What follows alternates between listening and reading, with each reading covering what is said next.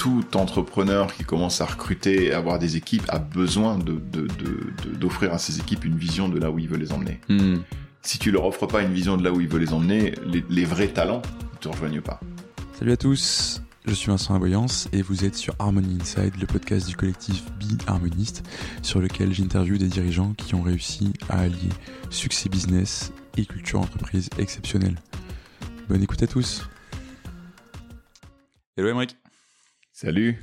Comment ça va? Écoute, ça va bien. Euh, ça va même très bien. Je suis content de passer un peu de temps avec toi ce matin sur euh, le sujet de la culture, parce que c'est un sujet qui me tient à cœur. Eh ben, c'est vrai qu'effectivement, oui, ça a l'air de, tenir à cœur. Bah, tu sais quoi, on va commencer par ça.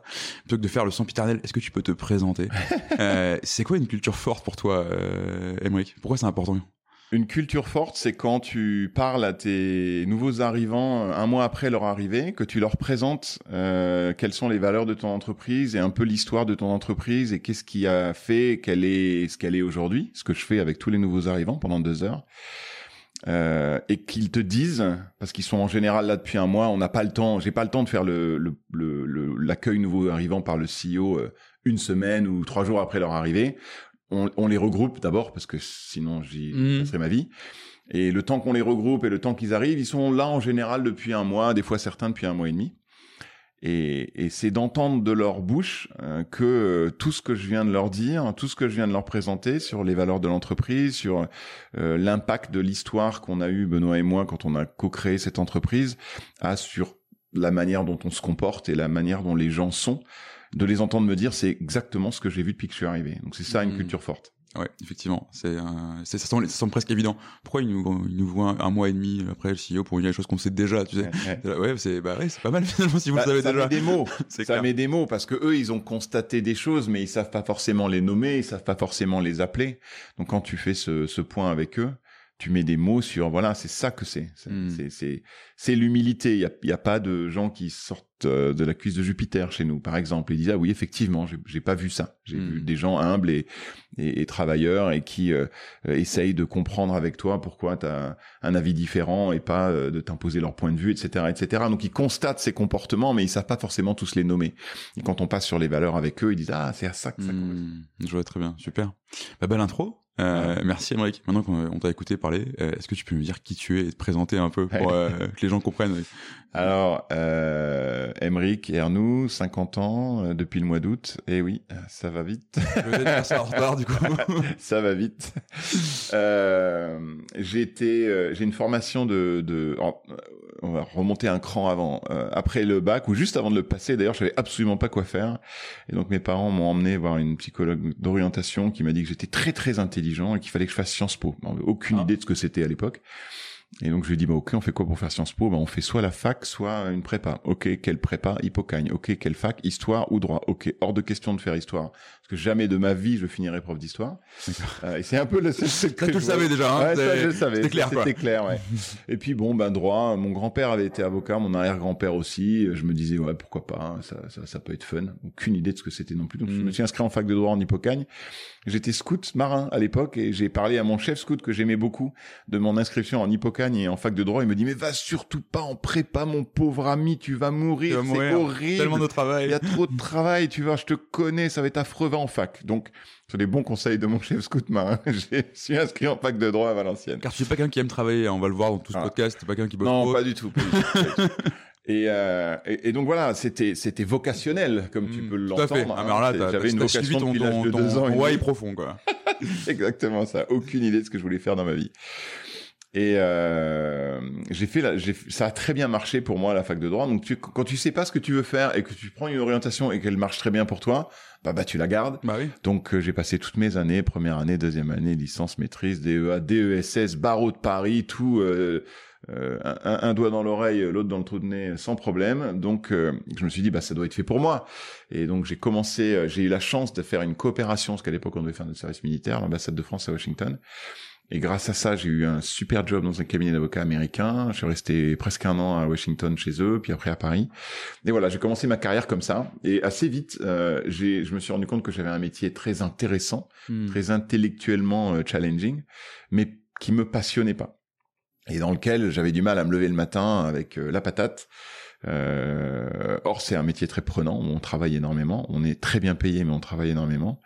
Et j'ai commencé à me poser des questions au bout de deux trois ans, donc assez vite. Et j'ai, je, je, je résume. Hein. Et Mmh. c'était il y a 22 ans. Non, mais t'aurais pu commencer. Est-ce que je peux te présenter? Oui, alors je suis né à 14h un mardi. Et donc, euh, euh, en juillet 2000, j'ai monté euh, la SAS Affinities avec Benoît, mon cofondateur, qui est toujours la SAS, qui est toujours la société qui est derrière Agorapulse. Donc cette Mhm. boîte, elle a 22 ans. Euh, mon association avec Benoît a 22 ans aussi. Euh, je, je plaisante souvent en disant que Benoît a été beaucoup plus résistante que mon ex-femme parce qu'elle a pas tenu 22 ans. Elle, elle est partie avant. Félicitations, à Benoît, du coup. Voilà. Et, euh, et ça n'a pas fonctionné. Euh, on a essayé euh, et au bout d'un an, on est retourné euh, bosser parce que on n'arrivait pas, on n'a pas réussi à générer de chiffre d'affaires. Affinity, c'était déjà du SaaS, Hmm. c'était déjà du communautaire. Il y a 22 ans. Ouais. Euh, alors ça s'appelait pas SaaS à l'époque, ça s'appelait ASP. Enfin c'est comme ça, Application Service Provider. C'est comme ça que ça s'est appelé assez vite. Et évidemment, le, le social media n'existait pas, le terme n'existait pas. Ça s'appelait le- les les communautés. D'ailleurs, Ben et moi, on s'est beaucoup disputé sur le terme social media, parce qu'au tout début, ils disaient, mais c'est nul, on dirait so, euh, so- sécurité sociale. euh, C'est vrai Bah oui. Ah, la notion de sociale, euh, s'occuper des gens. Un euh, domaine n'existe pas, le social, c'est ouais. quoi bah, C'est l'assistante Hmm, sociale, quoi. Tout à fait, ouais. Et donc c'était c'est drôle de repenser à ça et de se dire dingue, on vient quand même de loin. Euh, mais on a gardé Affinities, on l'a pas, on l'a pas, on l'a pas arrêté. Et, et j'ai repris un boulot, j'ai repris mon boulot dans mon cabinet. Ils m'ont gentiment réaccueilli, je, je leur en étais très reconnaissant. Et Benoît est parti travailler dans un, un cabinet de conseil. Mais on a continué à s'occuper. euh, lui, il a continué à coder et moi, j'ai continué à faire la déclaration de TVA. euh, euh, on a fait un petit pivot où on vendait ça en marque blanche. Et donc j'allais faire des démos, euh, je faisais le support client bah, le soir, le week-end, euh, voilà. C'est pas du tout la même logique que le métier d'avocat, quoi. Ah non, et puis non seulement c'est pas la même logique, mais en plus faire ça en même temps que le métier d'avocat où tu travailles 15 heures par jour, c'était c'était hardcore. Euh, en 2004, j'ai re- j'ai quitté à nouveau le cabinet. Après trois années hyper intenses et hyper intéressantes, pour la, pour la petite histoire, j'étais l'avocat de Buffalo Grill quand ils ont eu euh, tous leurs ennuis en 2002 euh, au sujet de la viande anglaise et de- des importations, du CrossFit Jacob Ouais, c'est l'époque de la vache folle, ça. Exactement. Ouais. Donc ça, c'était vraiment passionnant. J'ai appris beaucoup. J'ai rencontré des gens fascinants qui sont devenus business angels dans. Ça, c'est pas, Apple. ça, ça, c'est pas mal. Donc ça, ça aide. euh, clairement, j'ai toujours dit avoir des amis riches quand on veut être entrepreneur, C'est une bonne chose. Ouais, Mm. c'est ça. C'est un, des atout. C'est un atout. Euh, pour les vacances aussi. T'as pas besoin d'une belle maison de vacances, t'as besoin d'amis riches avec des belles maisons de maisons, vacances. c'est clair. Exactement. c'est beaucoup moins entretien, en plus. Exactement. C'est beaucoup moins d'ennuis. Eux, Ils sont très contents de partager euh, le, le, le, le bien qu'ils ont eu tant de mal à acquérir. Euh, Ça leur fait plaisir. Moi, ça me ferait plaisir d'ailleurs de le faire si j'en avais un. Et, et toi, t'as pas à t'en occuper, donc c'est très bien. Exactement. Et euh, on est on est reparti euh, en 2004 sur Affinities avec cette, ce truc en marque blanche où on permettait aux marques de construire leur propre site communautaire. En gros, c'était ça l'offre. Donc on a fait ça de 2004 à 2008. Euh, moi, en, en- pendant ce temps-là, j'avais un- j'avais d'autres jobs. J'ai eu deux autres jobs. J'ai géré une boîte qui aidait à vider les pétroliers en cas de naufrage pour éviter les marées noires. Et Mais pourquoi pas? et une autre qui vendait des prothèses de hanche. Et j'étais en fait le gérant. Donc j'étais l'administratif euh, euh, financier Hmm. pour pour un ancien client du cabinet qui avait investi dans euh, un premier une première boîte puis une seconde boîte et qui trouvait que l'inventeur euh, dans lequel il avait investi était très bien comme inventeur Mais pas très bien euh, comme pas gérant. très bien comme gérant. Ce qui est souvent a- le cas. Hein. voilà, ce qui est souvent le cas. Donc, il voulait euh, que l'argent soit bien géré et que Mm. les budgets soient bien faits, etc. Donc, j'ai fait ça. Mon deal avec lui, c'était un jour par semaine, je bosserais sur ma propre boîte. Donc, en général, le vendredi, je bossais pour Affinities et le samedi. Euh, ça faisait deux jours par semaine.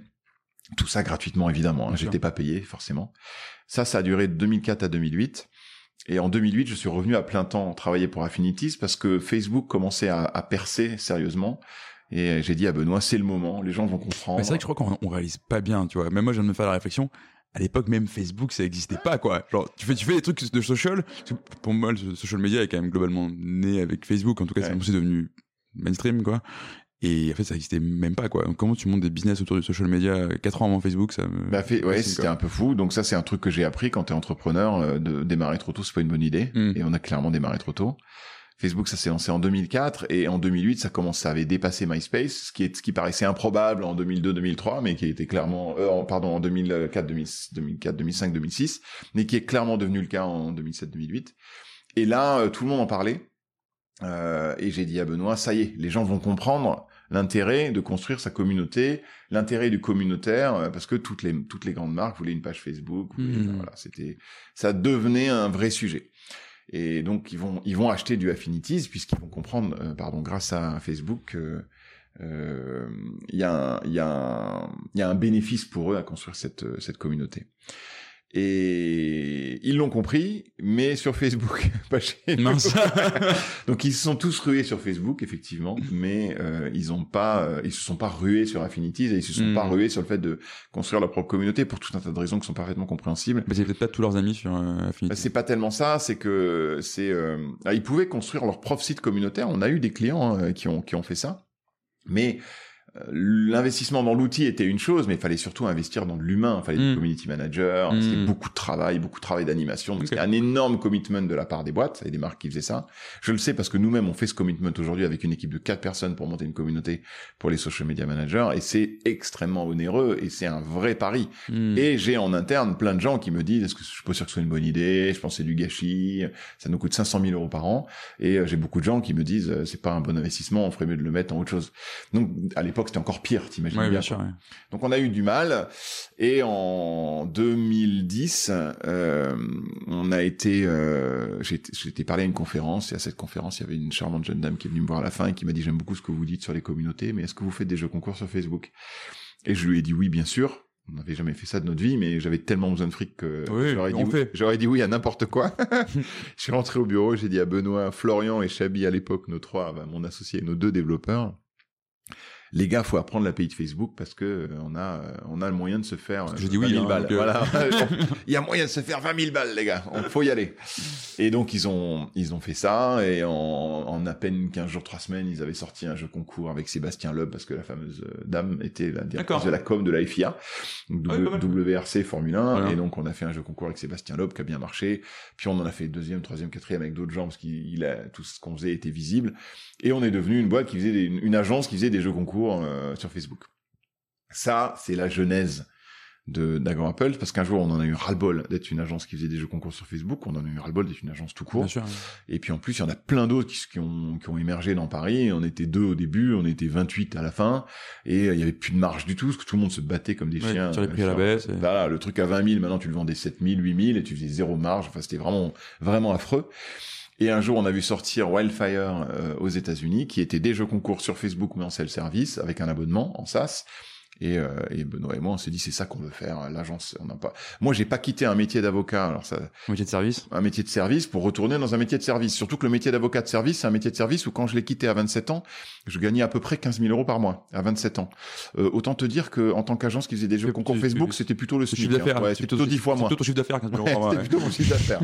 Donc, euh, il était hors de question que j'ai abandonné ça pour ça, quoi. Hmm. Euh, D'ailleurs, je dis souvent, ça a été pour moi un grand stress d'avoir abandonné une profession extrêmement rémunératrice pour me retrouver smicard pendant dix ans. Après, tu restes avocat. Hein. Euh, parce que tu t'as jamais perdu ce que tu as fait avant. Non, enfin, tu, tu, peux difficilement y retourner quand ça fait dix ans que tu fais plus, quoi. Okay. Ouais, c'est compliqué. Euh, c'est compliqué à vendre. Euh, hmm. à vendre à un beau cabinet qui paye bien, comme celui que j'avais quitté en, en, en, 2004, quoi. Donc euh, ça a été un stress pour moi, tu vois. Hmm. Pendant des années, le, le, la peur d'échouer et d'être le misérable euh, je comprends. Petit patron d'agence qui gagne 2000 euh, bruts par mois, hein, ce qui était euh, les meilleurs mois pour moi, versus ce que j'avais lâché avant, c'était intérieurement un truc difficile à avaler. une période de classement, quoi. Exactement. Alors tu me diras c'est de l'ego tout ça, t'as raison, mais quand même on en a un. Mais ça le rend pas moins vrai et difficile. Au, ça le rend pas moins vrai, difficile. Comme à je pense que n'importe quelle personne qui s'est lancée pour faire un business par lui-même sait ce que c'est quoi. Exactement. Et voilà, et donc euh, on a on a on a vu Wildfire, on a dit on veut faire pareil, et Agor Apple s'est né euh, fin 2011 comme un outil pour créer ses propres jeux concours sur Facebook, euh, démarrant à 9 euros par mois. Voilà, hmm. c'était le, tout début. Et puis assez vite, on s'est rendu compte de ça. On s'est rendu compte que ça, c'était pas un bon business. On avait des métriques merdiques, on avait un churn très élevé, donc on avait un plafond de croissance très bas. Et on s'est dit, il faut qu'on soit un outil que les gens utilisent au quotidien. C'est à qui on parle On parle au community manager. Ok, comment on fait pour être outil des community managers au quotidien? En 2012, il y avait déjà Outsuite, euh, des, des outils comme Outsuite. Et, et c'était l'outil majeur. Et on s'est dit bah voilà bah faut qu'on fasse plus que Facebook faut faire Twitter faut faire les autres réseaux. Et puis faut qu'on fasse euh, on avait déjà des embryons de de publications de mesures et de gestion de commentaires et tout ça. Et on a développé ça. Alors évidemment comme on était une boîte qui a pas levé d'argent On était euh, bootstrap ou self-funded, euh, comme on dit. non, tu peux, tu peux y aller sur Bootstrap. Voilà, euh, bah, les gens ça, qui prend, connaissent, quoi. ça prend énormément de temps euh, de rajouter Bah oui. Twitter, LinkedIn, machin. Quand t'as trois devs, Et Oui, les autres va- ils en ont je- euh, je- je- 45, ouais, tu vois. Donc euh, c'était c'était très long. Et en même temps, en, en même temps qu'on faisait cette transition dans le produit, il fallait qu'on fasse cette transition dans le marketing, le, le SEO. Parce que Agorapulse, c'est en 2012-2013, le SEO, c'était euh, jeu concours Facebook, euh, photo contest Facebook, quiz Mm. Facebook. Oui. Donc on était, les gens ne venaient chez nous que pour ça. Et donc il a fallu moi que je prépare Agorapulse Social Media Management Tool, Social Media Management Software, Social Media Management Mais Platform, alors qu'on n'y était pas encore, mais il fallait déjà que je l'anticipe parce que le jour où le produit serait prêt, si j'avais pas moi fait ce travail de marketing avant, ça aurait fait flop Ouais, tout dans l'eau, quoi. hyper dur. Enfin, tu t'es mis tous les trucs les plus durs à gérer en même temps. C'est-à-dire que tu veux pas lever de fonds alors que tu fais une boîte SaaS. C'est pas que je veux pas, c'est que je peux pas. Oh, tu peux personne, pas personne veut me donner d'argent. Ok, alors tu peux pas, du coup, tu dis je bootstrap, c'est une bonne idée, Bah oui. faire comme ça. Donc, t'as, du coup, t'as tes 3D au lieu de 45. Donc, tu dois faire évoluer ton produit en permanence. Mais le pire, c'est que tu dois le faire évoluer sans avoir les moyens d'aller. Enfin, t'as pas la vélocité que t'as à 3, que t'as à 45, même si t'as- tu trouves toujours des moyens de faire euh, plus vite et plus intelligent que, que quand t'as pas de moyens. Mais dans un environnement qui évolue encore plus vite que ce que toi tu peux prévoir. Enfin, le social Ouais. media entre 2008 et 2015. c'est-à-dire, Ça a changé 20 fois de forme à peu près. Il y a des nouveaux métiers qui sont apparus, des nouvelles manières de vendre, des nouveaux outils. Ça change tous les jours à cette époque-là. Ouais, alors il y a quand même deux avantages à être bootstrappé. Le premier avantage, c'est que tu gâches pas, tu gâches pas d'argent. Ah oui. T'en as pas, donc t'en gâches pas. Et t'i- t'imagines pas ce qu'on gâche comme argent quand on en a. Je le sais parce que j'en ai aujourd'hui. Euh, Aujourd'hui, on a, euh, on a démarré 2022 avec euh, 9 millions d'euros à la banque, donc on avait les moyens, donc on s'est dit, allez, on va faire de la croissance, on va faire Hmm. ci, on va faire ça. Et c'est par enveloppe de 40 000 que tu t'essayes des choses, Oui, tu vois. t'as une logique de VC dans ta propre boîte. Bah, tu, tu, tu, et tu vois ce qui pousse. Quoi. Allez, on va essayer l'out- le sales outbound. Ah, je- mes équipes savent pas le faire. Bon, allez, on prend un consultant. C'est combien un consultant sales outbound? C'est 100 000 dollars. Allez, on y va. Six mois après, bon, le sales outbound, ça marche pas. Tu vois Mm, ah ouais, bien sûr. ouais. C'est ça quand t'as de l'argent, tu évidemment. Et, et c'est ce que tu dois faire d'ailleurs. tu fais des paris. Et, Tu dois essayer des choses, faire des paris et qu'il y, en que ait- tous les autres. qu'il y en ait un qui marche. Sauf que tu fais des paris très très chers, donc tu, tu, tu jettes énormément d'argent par la fenêtre. Quand t'es bootstrap, tu peux pas faire ça. Donc Mhm. d'abord, tu réfléchis très très très très fort à ce qui a le plus de chances de fonctionner maintenant. Et puis t'es petit aussi en général. Donc typiquement, on va essayer de faire le sales outbound avec une équipe de 10 sales. Euh, C'était moi, j'étais le sales, le support, le marketing, euh, la compta, la Mhm. finance, les déclats de TVA. Enfin, tu, Tu, vois. tu, tu faisais le truc où tu changes de nom selon. euh, Non, la je changeais pas de Il y a nom. des qui c'était font moi- ça. C'était moi qui faisais tout ça. Donc forcément, les 2, 3, 4 heures par jour que j'avais pour faire du marketing, euh, bah, elles étaient très très focalisées sur, Mm. les, sur, les, sur les fondamentaux. quoi. Et à l'époque, on faisait euh, je sais pas, euh, 30 000, 20 000 de MRR. Donc euh, tu, tu es év- évidemment focalisé sur les fondamentaux. Donc le premier avantage, c'est ça. Et le deuxième avantage, c'est que tu te dis, je, je peux pas y arriver si je, je, je, je fais comme les autres. Si je fais comme le gros qui a levé 200 millions, bon à l'époque ils n'avaient pas encore levé 200 millions tout de suite, mais ils ont fini par lever 265. Ils avaient peut-être levé 50 ou 40, je sais pas, en 2012. Si je fais comme eux, je suis mort. Donc comment je fais pas comme eux? Comment je peux résoudre un problème que mon marché a et que eux ont mal résolu? Et, et, et être euh, plus malin, plus agile, plus rapide que eux sur la résolution de ce truc-là. Et c'est ce qu'on a fait. Et on a, on a été le premier outil à sortir une social media inbox. Ok. Donc une inbox de, de tes contenus euh, euh, entrants social media, les commentaires, les reviews, euh, les messages privés, euh, les retweets, enfin les tweets euh, adressés je à suis toi. community ou- manager, je gère les, les réseaux de, enfin, je gère Twitter, Facebook, euh, Voilà. LinkedIn aujourd'hui ou Instagram qui n'existait pas à l'époque. J'ai tout au même endroit, quoi. Exact, t'as tout au même endroit, mais surtout à l'époque, TweetDeck et OutSuite qui étaient les références, c'était des colonnes, des colonnes, des colonnes en fonction du format de truc Mm. que tu qui entrait. T'as un commentaire sur cette sur une sur cette page Facebook, c'était une colonne. Tu voulais voir les commentaires sur cette autre page Facebook, c'était une autre colonne. Tu voulais voir tes DM sur Twitter, c'était une autre colonne. Tu voulais voir tes DM sur cet autre compte Twitter, c'était une autre colonne. Et donc, quand tu avais beaucoup de profils sociaux et une présence assez euh, euh, établie sur les réseaux et beaucoup d'activités, tu avais des dizaines et des dizaines de colonnes à monitorer. C'était un enfer. Et nous, on a inventé l'inbox où tu as une inbox, voilà, par euh, par profil, euh, et t'as tout dedans. Mm. Et, et, et c'est organisé d'une manière hyper simple. Tu fais, euh, tu, tu passes de, comme dans ta boîte mail. quoi. Mhm. Tu, tu passes d'un dossier mail à un autre dossier mail et tu regardes quels sont les nouveaux trucs entrants. Tu les gères. Tu vois s'ils ont été reviewed ou pas reviewed. Ils avaient même pas ça à l'époque. où tu- que en équipe, tu savais même pas qui avait vu quoi. C'est une catastrophe absolue. C'était l'antithèse de de de la de de, de l'usabilité, si tu veux. Oui, t'avais une techno qui permettait de tout s'agréger et c'était déjà c'était ça l'innovation, mais c'était pas. euh, Mais elle était pas du tout efficiente. Avec une aucune efficience. Et donc en 2014, début 2014, on est les premiers à lancer une social media inbox. Mm. Et ça, ça nous a permis de réussir. Ok. Et, et, et je dis toujours depuis euh, cette époque-là, euh, quand tu montes une boîte et surtout quand tu es bootstrap, obsède-toi à créer quelque chose d'unique. Essaye pas d'être le meilleur, tu pourras pas être le meilleur, c'est pas possible. Si t'es bootstrappé, tu pourras pas être le meilleur. Il y aura toujours quelqu'un qui a levé beaucoup d'argent et qui a beaucoup de monde qui sera meilleur que toi sur tout, partout. Donc comment toi tu es unique?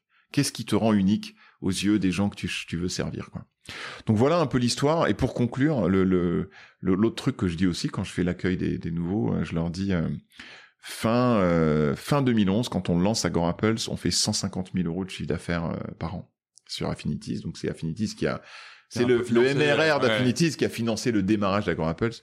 Aujourd'hui, 150 000 euros, on fait ça en trois jours. Oui, tu parlais de 20, 30 000 euros de MRR. Ouais, donc ça donne, ça donne le chemin parcouru. Là, là tu vises 50 millions dans 3 ans, c'est ça? Deux ans maintenant? C'est notre objectif. Ouais. Exactement.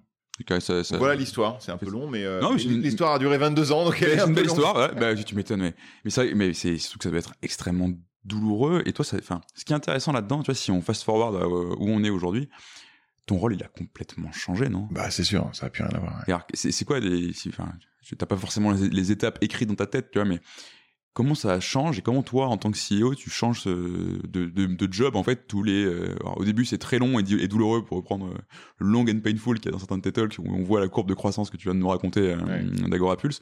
Et après dans ce coup ça fait ça redescend puis ça repart. Ouais, y a, ton, job change tout le temps. Ouais, ouais t'as des plateaux c'est pas la vie est pas un long fleuve tranquille quand tu montes une boîte hein. il y a des moments en ce moment on passe on traverse un moment où c'est un peu plus difficile on fait face à une récession, euh, la guerre en Ukraine et, et, et, les emmerdes que ça génère pour tout le monde, euh, elle, elle, ne nous épargne pas. Elle nous épargne d'ailleurs personne en ce moment. Hein. J'étais à, à, Dublin, à Sastock la semaine dernière, et le message, euh, tout le monde disait c'est dur en ce moment, c'est plus dur mm-hmm. qu'il y a huit mois, c'est clair. Donc tu as des passages difficiles. Euh, alors on a beaucoup de chance. Je dis que c'est dur, mais on a quand même de la croissance. Elle est juste moins bonne que ce qu'on avait prévu. Euh, donc on, on, est aussi conscient de notre chance. Hein. On n'est pas, je, je, je, pleure pas du tout. Mais il y a des moments où ça va super bien et il y a des moments où c'est un peu plus euh, mm. la, la, bagarre, quoi. Euh, le rôle, il change énormément parce que quand tu lances une boîte bootstrappée, et surtout, ce qui est quand même 99,99% des boîtes, hein, faut, pas oublier ça. Hein, c'est vrai qu'on a mis un beau mot dessus. Mais oui, mais oui, c'est une entreprise normalement, c'est normalement les, gens ne viennent pas te cracher des millions dessus euh, sur, un, sur, un, deck quoi. Exactement, c'est archi exceptionnel que tu lèves euh, 3 millions d'euros pour lancer ton projet. Hein. Euh, au début, tu fais tout. Au début, les fondateurs ou un, deux ou alors un en général, c'est pas c'est pas idéal. Euh, plutôt deux ou trois ou quatre ils font tout. Ils sont, euh, ils sont euh, le bras armé de, de, de, toutes les activités de la boîte. Benoît, il faisait le produit, donc Benoît, il faisait tout de son côté. Il faisait le design, il faisait le back-end, il faisait le front-end, il faisait le DevOps, euh, il faisait le hosting, il faisait la, base de données, il faisait, tout. Euh, des livrabilités des emails, enfin tu vois, tous les, imagine tous les sujets techniques qu'on a aujourd'hui répartis sur des dizaines de personnes. C'est lui qui faisait tous ces sujets-là, et moi, je faisais tous les autres sujets. Donc administratif, marketing, sales et compagnie. Donc t'es un faiseur, t'es un, un contributeur individuel au le début. couteau ultime quoi. Donc les premiers changements qui se passent quand tu, tu par chance réussis à avoir du succès. Oui c'est vrai, je dis souvent ça. Le, succès entrepreneurial c'est 5% de travail acharné et 95% de chance. Le petit caveat, c'est que tu n'as jamais les 95% de chance si tu n'as pas fait les 5% de travail acharné. Mais il faut jamais oublier que c'est que 5% de travail acharné. Je connais énormément de gens qui ont été des travailleurs acharnés en tant qu'entrepreneurs et qui n'ont pas connu un succès euh, stellaire. Et qu'on connaît pas d'ailleurs, parce que tu as un énorme biais du survivant dans l'entrepreneuriat. Exactement. On met en avant que les gens qui ont réussi. Exactement. On parle pas de ceux qui n'ont pas réussi. Et ils sont, et ils sont très nombreux et très courageux et, et, et, grand honneur à eux, mais malheureusement, ils n'ont pas eu les 95% de chance, qui, mhm. qui, reste quand même euh, un facteur qu'il faut pas oublier, quoi. Euh, ce, qui, ce qui fait qu'un entrepreneur qui se sent sorti de la cuisse de, de Jupiter est un con, parce qu'il n'a pas réalisé qu'il avait eu les 95% de chance. À quel moment tu as eu ces 95% de chance dans le développement de, des Apples euh, Je l'ai eu en choisissant euh, en choisissant social media parce que c'est je me suis mis dans un truc qui, qui, qui était en croissance et qui était euh, j'étais dans le sillage d'une industrie qui était une industrie en très forte croissance. Je l'ai eu en rencontrant des business angels qui m'ont permis parce qu'on a quand même on a quand même pris 300 000 euros en tout avec ces business angels.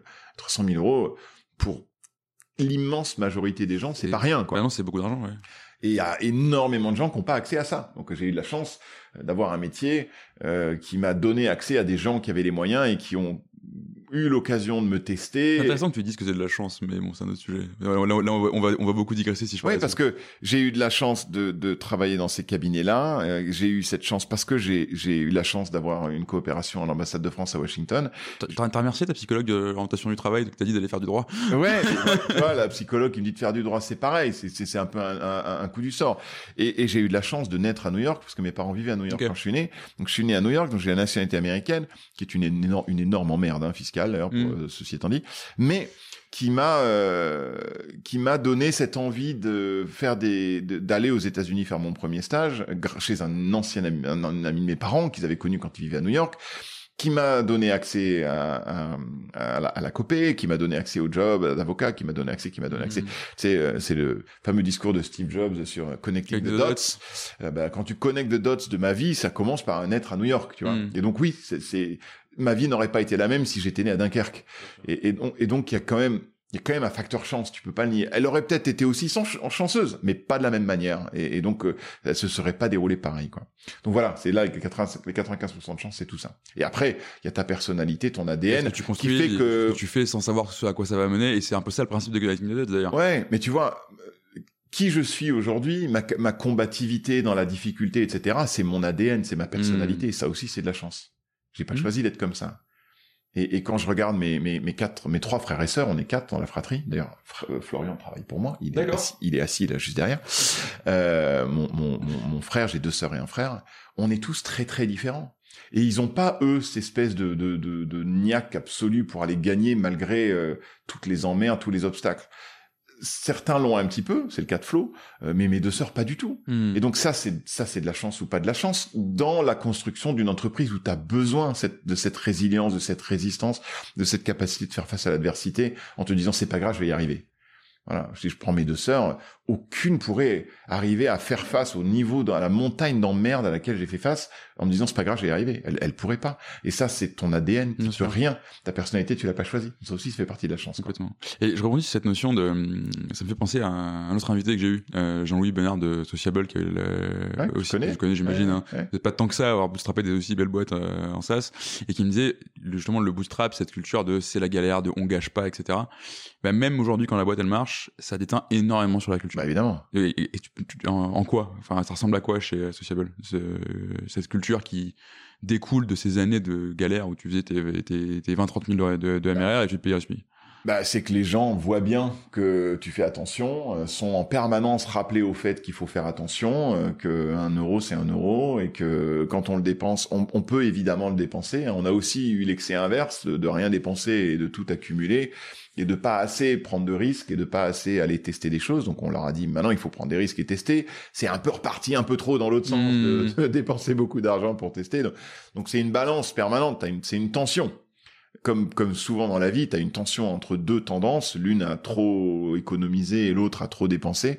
Et, et, dans la gestion de cette tension, toi, tu, tu, tu, tu joues ton rôle de, de, de, dirigeant et de cofondateur, évidemment, mais on a, on a eu plus la tension vers économiser que vers euh, hmm. trop dépenser. Et donc justement, tu as, ce changement de culture qui se fait. Et je reviens sur la question de tout à l'heure, sur l'évolution de ton rôle de dirigeant, parce que c'est ça qui est hyper intéressant dans une boîte. Donc au début, effectivement, tu fais tout. Tu es, es, un doueur, tu le dis toi-même. Après, tu deviens quelqu'un qui doit recruter bah, des gens, fédérer une équipe, etc. Et donc tu, regardes tout ce que tu fais et tu regardes là où tu es le moins le moins bon et là où tu apportes le moins de valeur ou où tu prends le moins de plaisir d'ailleurs hein, ou la combinaison des trois et là tu commences à déléguer un truc à la fois hmm. donc le premier domaine que j'ai délégué c'était le support euh, non pas que j'aimais pas ça mais j'avais l'impression que la valeur ajoutée que j'avais à faire du support quelqu'un d'autre pourrait avoir au moins la même voire plus et d'ailleurs ça a été complètement le cas c'est Christelle qui a été mon ma première euh, la première membre de l'équipe qui est aujourd'hui ma Head of Customer Success euh, 13 euh, ans après pratiquement. Euh, et elle a fait ça très bien et elle a fait ça beaucoup mieux que moi. Donc c'était une hmm. très bonne délégation. Et puis tu vas prendre toutes tes activités une par une au fur et à mesure des, des trimestres et des années. Euh, regarder celles qui euh, méritent le plus d'être déléguées parce que c'est pas là que tu apportes le plus de valeur et essayer de, de plus en plus te concentrer sur les. Et là on est toujours dans la contribution individuelle. Hein. Mm-hmm tant que tu es dans la contribution individuelle, j'ai assez vite délégué aussi les, les parties administratives, déclarations d'impôts, DVA, etc., etc. également, pour arriver finalement à ne plus faire que là où j'étais euh, la plus forte valeur ajoutée, qui a longtemps été pour moi le marketing, jusqu'à ce que je le délègue enfin en 2016. Et après, c'est là que le, la transformation est la plus compliquée. C'est-à-dire que tu te retrouves dans une situation où tu ne fais plus du tout de contribution individuelle et tu dois apprendre à contribuer à travers ton équipe, quoi. Et comment on fait ça? Et bah, comment on fait ça? Ben, on, on, on, D'abord, un, on prend conscience qu'on ne sait pas le faire. Ok. Déjà, ça commence par là. On prend conscience qu'on est mauvais, qu'on ne sait pas le faire. Et on met en place euh, des habitudes et, euh, et des activités qui vont nous permettre d'apprendre. Lire des livres, d'abord. Se faire coacher euh, rejoindre des groupes d'entrepreneurs. Euh, il y en a plein. Euh. moi, je fais partie de plusieurs groupes d'entrepreneurs. Il y a le Galion, il y a le club Bootstrap pour les ceux qui mhm. sont bootstrappés. Il y a beaucoup de gens qui sont à la fois au Galion et au club Bootstrap. C'est dans les deux? Ouais, je suis dans les deux. C'est possible ça? Bah oui, parce qu'on a fait une levée de secondaire en 2019. D'accord. Ah, je sais pas, je, je, connais pas tant que ça. On a levé 16 millions et demi en 2019, mais c'était du secondaire, mais c'était une levée de fonds, donc on a on hmm. était éligible. On a des investisseurs. J'ai euh, CPO à Innov et, et Entrepreneur Invest à mon conseil d'administration deux fois par mois. Donc je j'ai les, j'ai les stigmas de la levée de fonds et du bootstrap, les deux en même temps, quoi. Mais pour moi, c'est ce que je dis d'ailleurs aux deux, euh, lever des fonds, c'est pas mal ou moche. Hein. Il y a des gens qui font des boîtes magnifiques en ayant levé des fonds. un club à deux avec Alexandre Belletti, quoi? De, de, de, gens qui ont fait la levée de fonds et qui, et qui bootstrap maintenant? Ouais. Les, moi, je trouve que il y a, pas de religion dans le domaine. Ah, bien sûr. Complètement stupide. Mais oui, mais complètement. Et pour le coup, il faut être ni religieux dans un sens ni dans un autre, quoi. Je pense que. En fait, c'est de quoi ta boîte a besoin aussi, quoi. Je pense que monter une boîte, se dire que je vais monter ma boîte et je vais faire en sorte qu'elle soit bootstrappée, c'est une, c'est une chance qu'on se donne parce que comme 99,99% des gens ne lèvent pas de fonds, ne pourront pas lever de fonds, euh, pour tout un tas de raisons. Se mettre la levée de fonds comme une condition sine qua non pour monter une boîte, c'est quand même très con parce que ça veut dire que t'as 99,99% de chance de pas monter ta boîte. Hmm. Et ça, c'est trop triste si t'as ça dans le sang et t'as envie de le faire. Donc, je pense que se dire, je vais monter ma boîte bootstrap, c'est c'est de se donner la chance de la monter versus euh, dire je vais la monter en levant des fonds. Euh, mais après, une fois ça passé, si tu as besoin de fonds et que les fonds peuvent vraiment apporter quelque chose, il faut, il faut lever des fonds. Bien sûr, bien sûr. Et d'ailleurs, j'ai toujours dit, si un jour ça a du sens pour nous, on le fera. Je ferai ce qui a du sens pour la boîte. Hmm. Je ferai maintenant qu'on est arrivé à gagner de l'argent et à avoir de nombreuses années à l'équilibre, etc., etc. Donc, donc maintenant que j'ai le choix, quand j'avais pas le choix, j'aurais bien aimé lever des fonds parce que j'aimais pas me payer au SMIC et ou pas me payer du tout d'ailleurs et travailler 15 heures par jour. Hein. Pendant trois ans, ça m'a pas plu beaucoup. Euh, donc j'aurais préféré me payer un peu plus. ma femme, ma femme a été très compréhensive. N'était donc pas complètement masochiste. Voilà, pas je, totalement je prends le le plus dur où je travaille le plus et je me paye le moins. Allez, on y va. Exactement. Donc j'aurais bien aimé. Malheureusement, personne n'a cru dans le projet à l'époque. Euh, mais euh, si j'avais pu, je l'aurais fait. Et, euh, et aujourd'hui, il y a pas, on n'a pas trouvé de raison de le faire. Mais si un jour il y a une bonne raison de le faire, je le ferai. Hmm. Ok. Et alors, on a commencé ce, ce, podcast en parlant de tes valeurs et que, que les, tes nouveaux arrivants les connaissaient, enfin les comprenaient, en tout cas les vivaient euh, un mois et demi après quand ils étaient arrivés. Mm. Euh, là, tu as, fait deux itérations sur euh, sur tes valeurs, mais déjà à quel moment tu t'es tu t'es dit ah, ça serait bien euh, de les écrire, ça serait bien de commencer à réfléchir à cette question de la culture. Très vite. on, a, on a beaucoup parlé du passé et de euh, ces moments où c'est la galère, etc. Et je sais pas si c'était première considération à ce moment-là de te dire quelles sont tes valeurs ou pas, bah peut-être. Évidemment. Il y en a pour qui c'est le cas, hein. Des fois, c'est la raison d'être, le purpose, etc., etc. Ok. Non, ma raison d'être, c'était de survivre, hein, moi, pendant 4 ans. C'est pas ouais, c'est, c'est très, très, très, bas dans la pyramide de Maslow, mais du coup, ouais, ça, ça, marche. Là, tu commences par le bas de la pyramide, hein, les besoins physiologiques. Hein. Et justement, tu remontes. Et alors, à quel moment ça se passe et pourquoi? Bah nous, c'est en 2016 qu'on a fait la première définition des valeurs. La deuxième, c'est en 2019. Et la troisième sera probablement en 2023. Euh, en 2016, donc on y est depuis 4 ans environ. Et on est euh, 30 ou 25. Mm-hmm. Probablement 25 dans ces eaux-là. Et euh, Comment ça vient à l'époque? Je pense que ça vient parce que Benoît et moi, il y a un point commun qu'on a, ça c'est sûr, c'est qu'on lit énormément et qu'on s'intéresse énormément à, notre écosystème des startups et de, et de la tech et tout ça. Tu, tu, comptes les temps où tu lis dans les 15 heures par jour où tu bosses ou pas? Euh, non. D'accord. Le, les, les, bouquins en général, c'est en audible à la gym ou dans le RER e comme ce matin, euh, ou dans les trajets, euh, quels qu'ils soient, le commuting. Euh, et en vacances. Les, les bouquins papier, c'est les vacances. pour ma curiosité perso, mais c'est c'est week-end, ouais, ouais, ou le soir dans mon lit. Ou... Mais c'est pas, euh, non, c'est pas le, boulot, c'est le boulot. Euh... Je, je, d'ailleurs, je devrais pouvoir compter la lecture parce que ça fait partie de mes, mais j'ai tellement de trucs à faire que mmh, j'y arrive, pas quoi. Du coup, 2016, 25. Ouais, et, je pense qu'on avait lu, c'était un vrai, c'est un, dans, dans la culture Silicon Valley, etc. C'est un, un sujet depuis depuis très très très mmh. longtemps.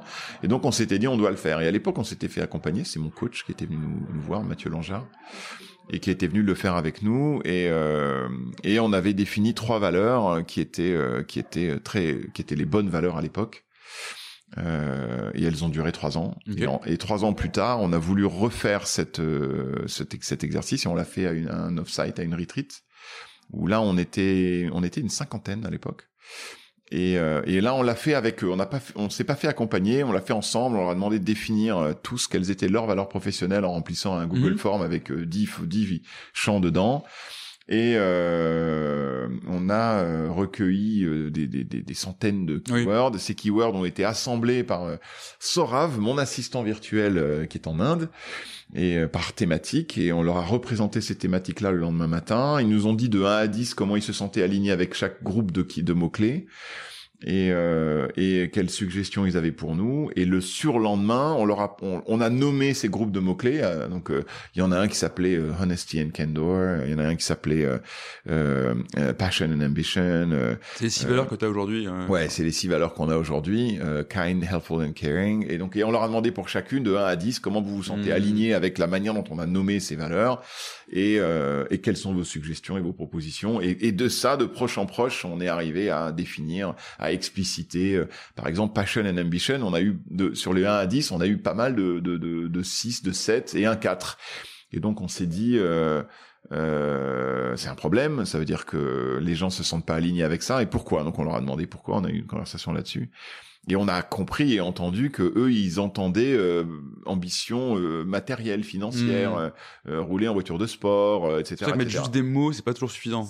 C'était ça, être ambitieux. même jamais suffisant d'ailleurs. mais- a, ça nous a permis de redéfinir avec eux en disant non, non, non, non, l'ambition, c'est vouloir se dépasser dans n'importe quoi. Hmm. Tu peux être ambitieux dans euh, la, confec- la confection de maquettes, tu vois, je m'en fous. C'est pas, c'est pas important. Tu peux être ambitieux dans le le- l'usage des mots, dans dans dans la, la rédaction de tes blogs, si ton travail c'est d'être content manager, quoi. Et donc c'est pas euh, de réussir, c'est pas Elon Musk l'ambition, quoi. Mm. Euh, l'ambition c'est j'ai envie de me dépasser. J'ai envie de faire, mieux- de faire plus, de faire mieux, etc. Exactement. À mon niveau, à mon, avec mon propre benchmark à moi, on se fout de se comparer aux autres, et ça, a- ça a permis de faire redescendre un peu la pression que ça pouvait représenter, quoi. Et pourquoi c'était important de le faire? Parce que tu, enfin, le, le, le process est hyper intéressant, Ouais. mais en général, il se passe quelque chose que tu passes du temps, tu vois, concrètement à faire ça. Tu t'investis parfois de l'argent, tu te fais accompagner ou pas, mais même tu fais un offsite, ça coûte de l'argent. Pourquoi il y avait besoin de mettre ces mots justement de... Parce qu'on peut très bien. Enfin, tu vois, j'ai fait, j'ai fait une l'autre jour, ils, ont attendu d'être 900 hein, pour le faire. hein. Ouais, je pense que tout corps social a besoin de, de se reconnaître dans ses règles et dans ses règles de fonctionnement, et a besoin d'être fier de ses règles de fonctionnement et de ce qu'il caractérise, et a besoin de se dire ce qui nous caractérise nous en tant que corps social, entreprise, c'est ce sont ces choses-là, Hmm. euh, et que c'est inspirant pour les gens de voir que le leadership euh, vit ses règles et euh, quand il ne les vit pas, euh, s'excuse, demande pardon, euh, reconnaît qu'il a commis une erreur, s'engage à, à changer son comportement. Je pense que tout ça c'est extrêmement inspirant.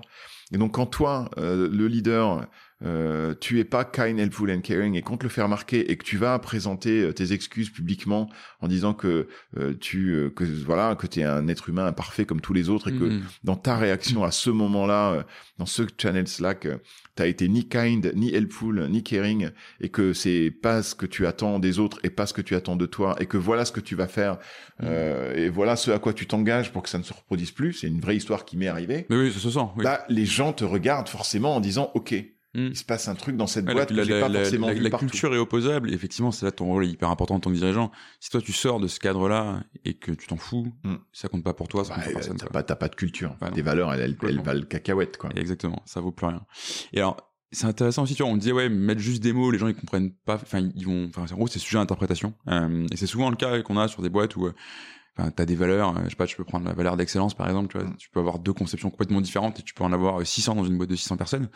Chacun met ce qu'il veut derrière, euh, et tu peux parfois aller dans des trucs qui vont euh, trop loin, tu vois, ou Mm. dans, dans ce qu'on appelle un, un excès de valeur. Je prends un exemple de ta valeur euh, honesty and candor. Ouais. Donc, enfin, la, la, la, la, can- la, la- la candeur radicale, tu vois, pour, pour, pour parler de ça.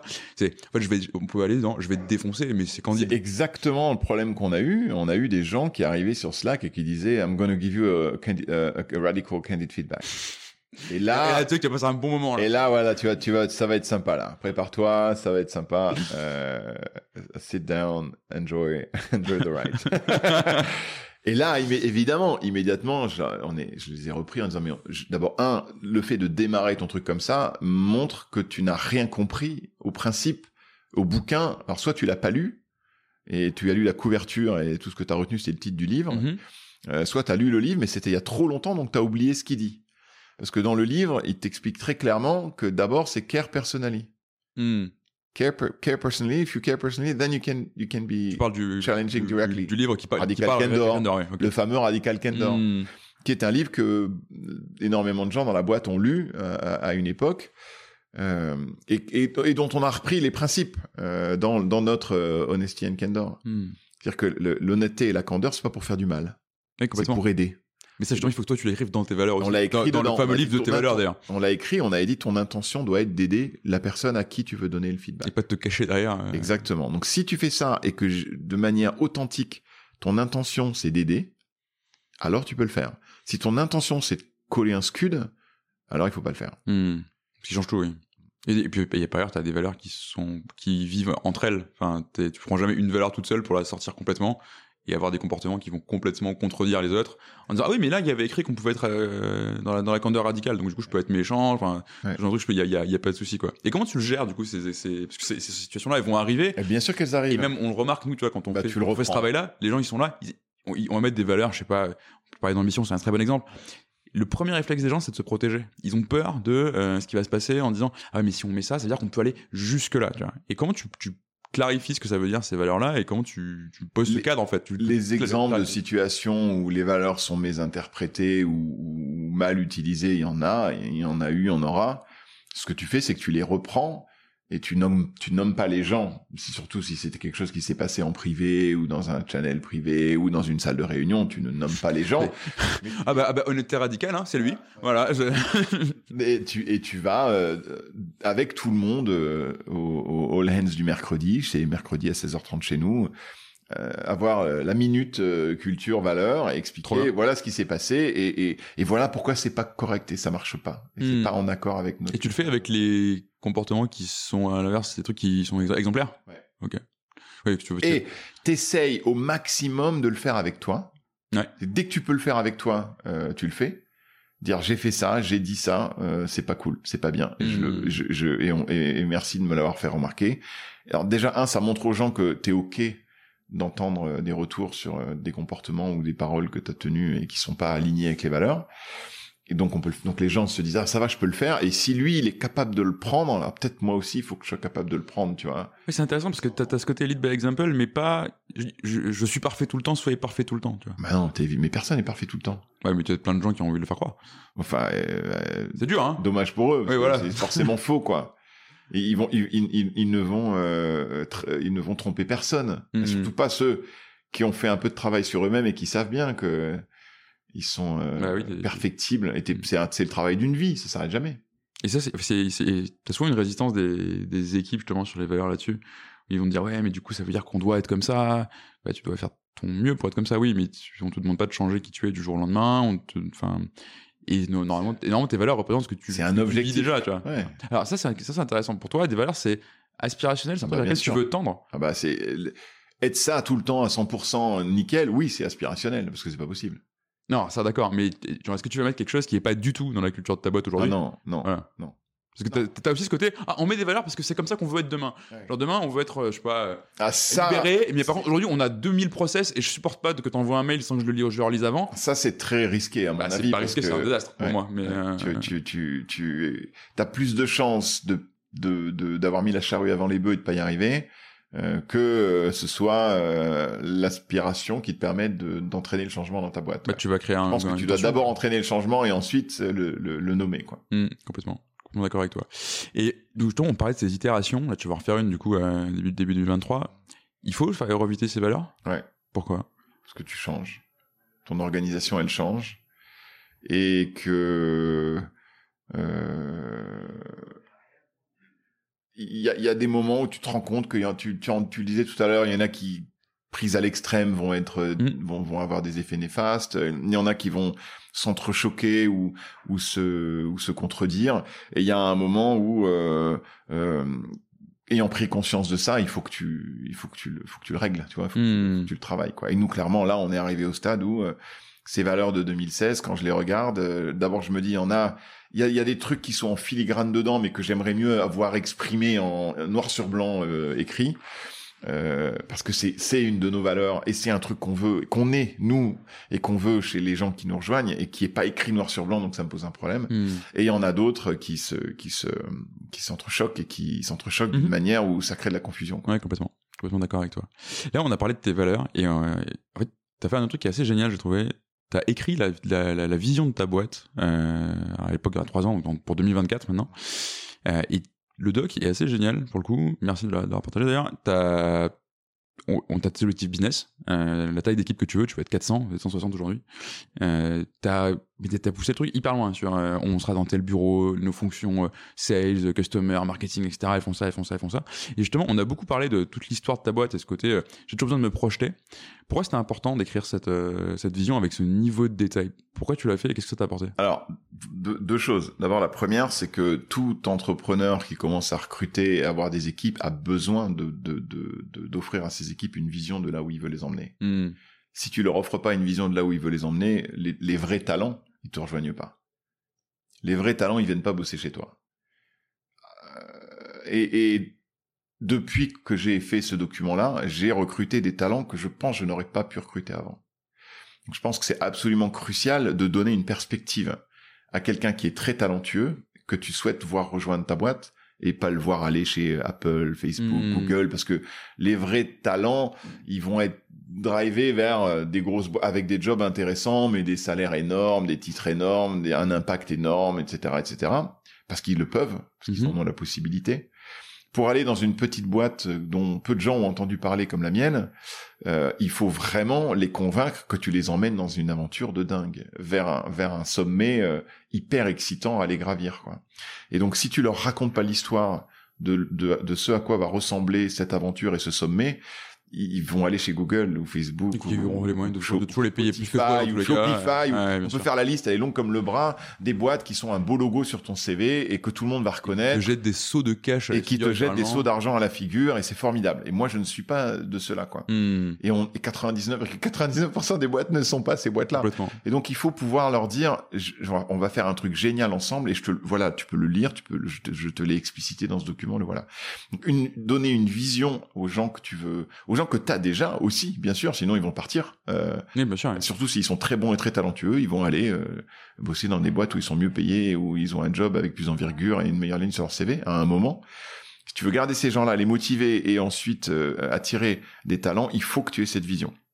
Ça, c'est le numéro un. Et le numéro deux, c'est c'est compliqué d'expliciter une vision. Mais c'est très compliqué. Parce que toi, quand tu es un entrepreneur visionnaire, alors visionnaire pas avec euh, le, le truc génial, visionnaire, mais qui, qui voit qui voit son futur, Mhm. qui voit un futur différent, qui voit un monde différent euh, dans cinq ans, qui n'existe pas encore aujourd'hui, parce que c'est ça qui caractérise l'entrepreneur.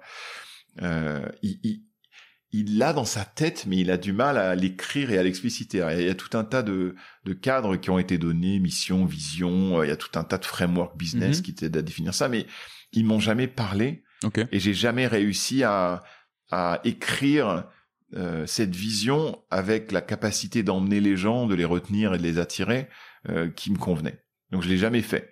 Et en 2021 euh, ou en 2020, non, fin, euh, euh, printemps 2020. Printemps 2020, ouais, ouais, c'était ça, c'était juste après le premier confinement.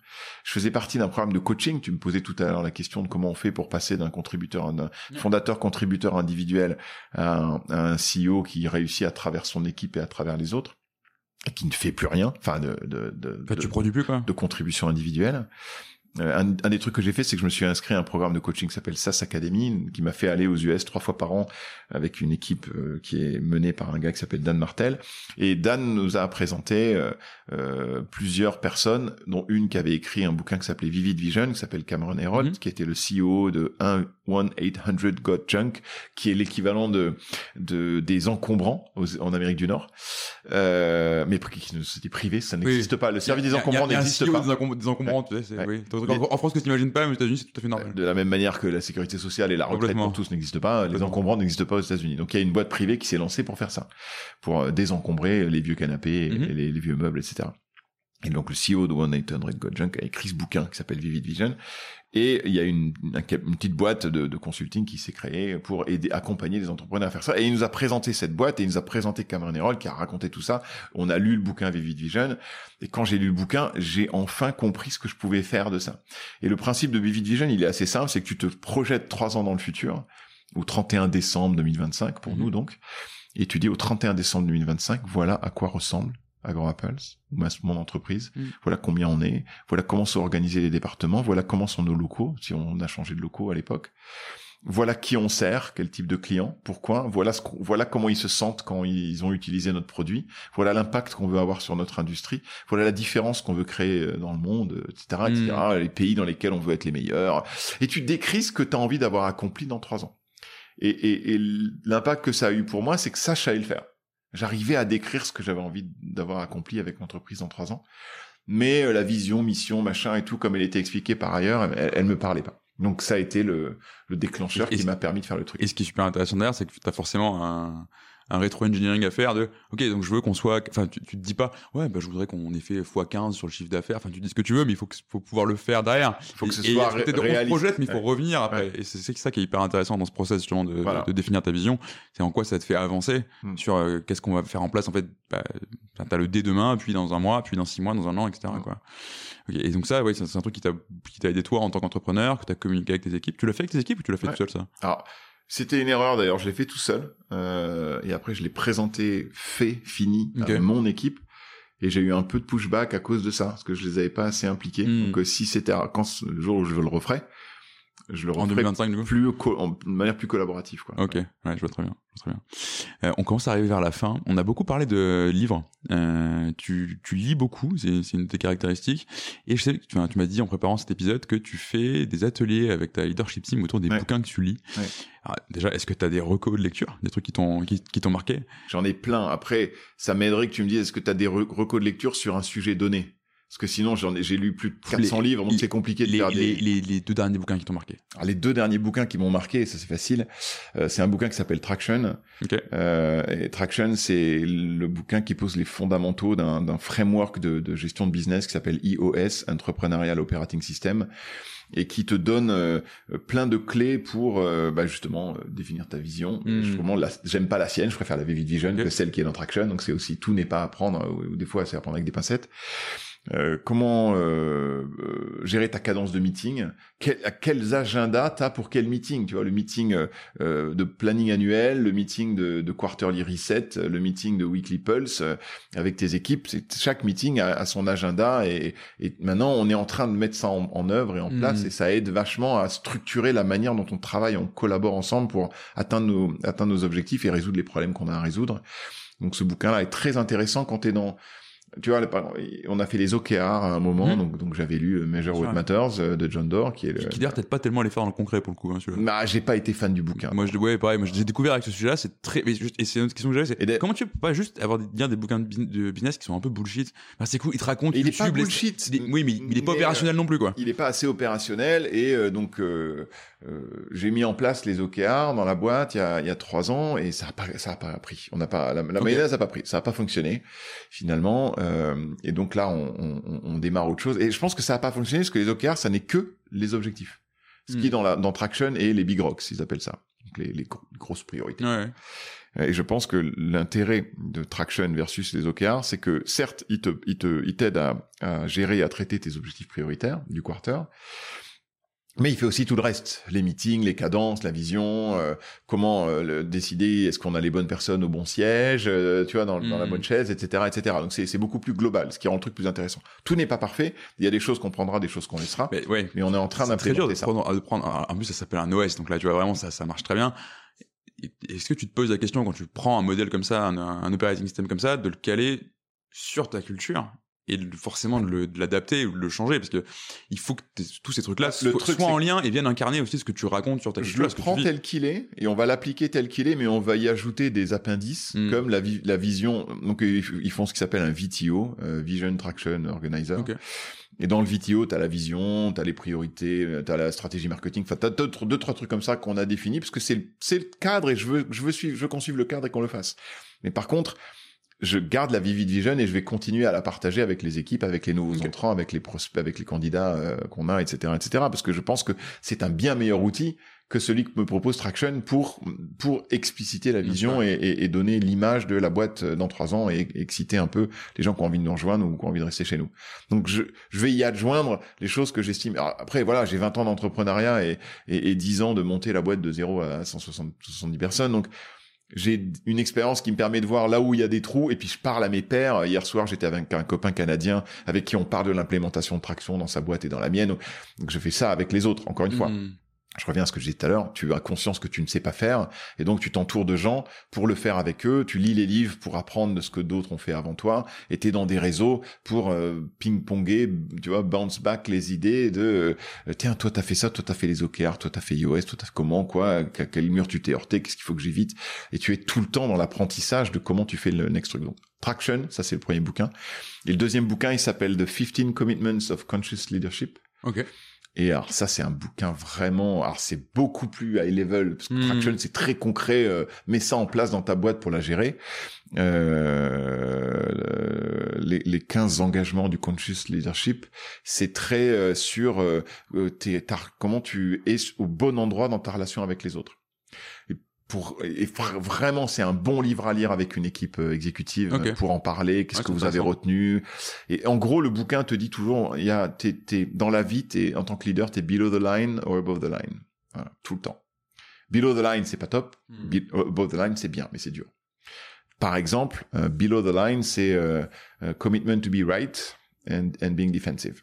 Tu es défensif tu es sur la défensive hmm. tu es sur la défensive et tu veux avoir raison et ça c'est le défaut de l'humain.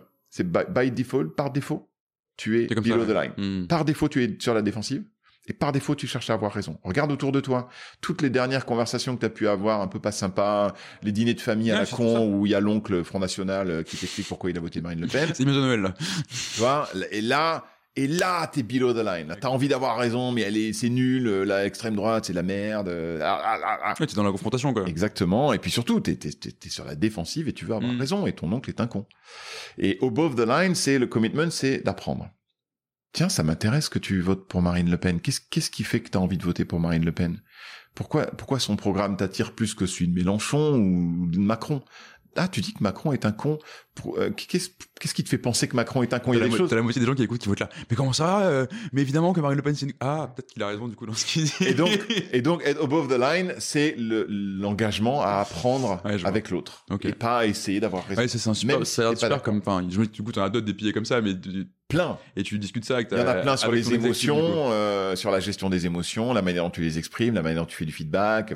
bref, hmm. il y a 15 commitments. Le, le, commitment d'avoir raison versus apprendre, c'en est un sur les 15. Là, j'ai pas lu celui-là, je vais le lire. Mais il y en a 15 comme ça. Franchement, euh, tu le lis et tu fais ouais d'accord moi je suis below the line souvent quand même. Mais, mais tout le monde. Mais je pense qu'il faut mais il faut le savoir mais c'est c'est marrant ça c'est enfin on, on, digresse encore mais t'as un côté euh, mindfulness tu vois. Enfin il y a les, les, principes de méditation et trucs comme ça etc Bien sûr, oui en fait tu, oui c'est comme ça. Ok bah, qu'est-ce que je fais du coup pour l'être un peu moins et je pense et, que... et, je reviens à ça et ok ça part bah je reviens à ça encore tu vois dès le moment où tu as pris conscience que tu étais ce gars below the line qui essaie d'avoir raison, qui est sur la défensive par défaut, que c'est ton réflexe euh, d'humain, dès le moment où tu as, en anglais on self-awareness, tu es déjà une dix fois meilleure personne que la moyenne des gens euh, qui, peuvent ça, je sais que je ne sais pas, hein, mm. ce que tu disais finalement depuis, euh, depuis le début, savoir que tu ne sais pas. Enfin, C'est mm. un principe qui est vieux comme la philosophie et qui effectivement te met déjà assez en avance. Euh, dernière question du podcast traditionnel. Euh, ce serait quoi ton conseil à un autre dirigeant qui se pose la question de travailler sur sa culture entreprise Bah, euh, alors, s'il est bootstrap comme on l'était, qu'il n'a pas beaucoup de moyens et que donc il se met le le le le coût du truc comme raison de procrastiner bah, c'est de le faire lui-même. Pour le faire lui-même, il peut faire ce qu'on a fait en 2019, c'est gratos, hein, Google Google Form, euh, petite session avec toute l'équipe, euh, donnez-nous vos 10 valeurs professionnelles, regroupage euh, des, de tous les mots-clés qui ont été rentrés par tout le monde en thématique, parce mhm. que tu vas trouver des patterns et des thématiques. Surtout si tu es une petite boîte, il y a une culture non dite qui est là, ah, bah, qui, existe dans tous les cas, qu'il faut juste nommer. Et, et, et réduis-les en, en, Alors nous, on en avait fait 6, je pense que c'est trop, essaye de faire 4 si, c'est beaucoup, effectivement, en général. Réduis-les en quatre valeurs euh, qui regroupent les plus importantes que tu as vues là. Euh, S'il y a d'autres trucs qui te semblent importants, note-les quand même quelque part et faisons un guide du comportement, du bon Mhm. comportement en interne dans ma boîte, etc., etc. Et euh, euh, euh, trouve un moyen pour que chaque semaine ces valeurs soient euh, rappelées, remémorées, euh, en, en te les appliquant à toi-même, en faisant bien attention à quand tu te les as pas, l'as pas appliqué, tu les, tu les as pas appliquées à toi-même, tu lèves la main, tu dis là je viens de pas faire euh, un truc qui est en accord avec nos valeurs et je viens de le reconnaître ou on me l'a fait reconnaître, etc. Et, et, et dis-toi essaye de te dire que c'est un sujet aussi important que d'être à l'équilibre et de gagner des clients pour le, le long terme, la croissance à long terme de ta boîte. Et donc, fais-en un truc récurrent euh, dans lequel tu, enfin, qui va te permettre d'en parler régulièrement, de montrer des exemples, de, de, de, de, de proposer des lectures euh, aux gens autour du sujet, etc. Fais-en un sujet, voilà, Hmm, au même titre que les autres, super. au même titre que la nouvelle feature du produit, Exactement. Ça, parce que c'est un sujet, effectivement. parce que c'est un sujet. Ouais. Merci beaucoup, Emeric. Je t'en prie. C'était un plaisir. Je t'en prie. Et puis à bientôt. Merci d'être venu.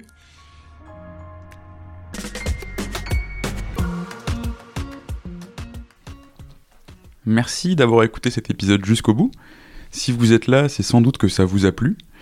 Si vous voulez nous aider, n'hésitez pas à partager cet épisode euh, à votre boss, à votre ami qui veut monter une startup depuis toujours, ou à toute personne qui pourrait être intéressée par la culture d'entreprise.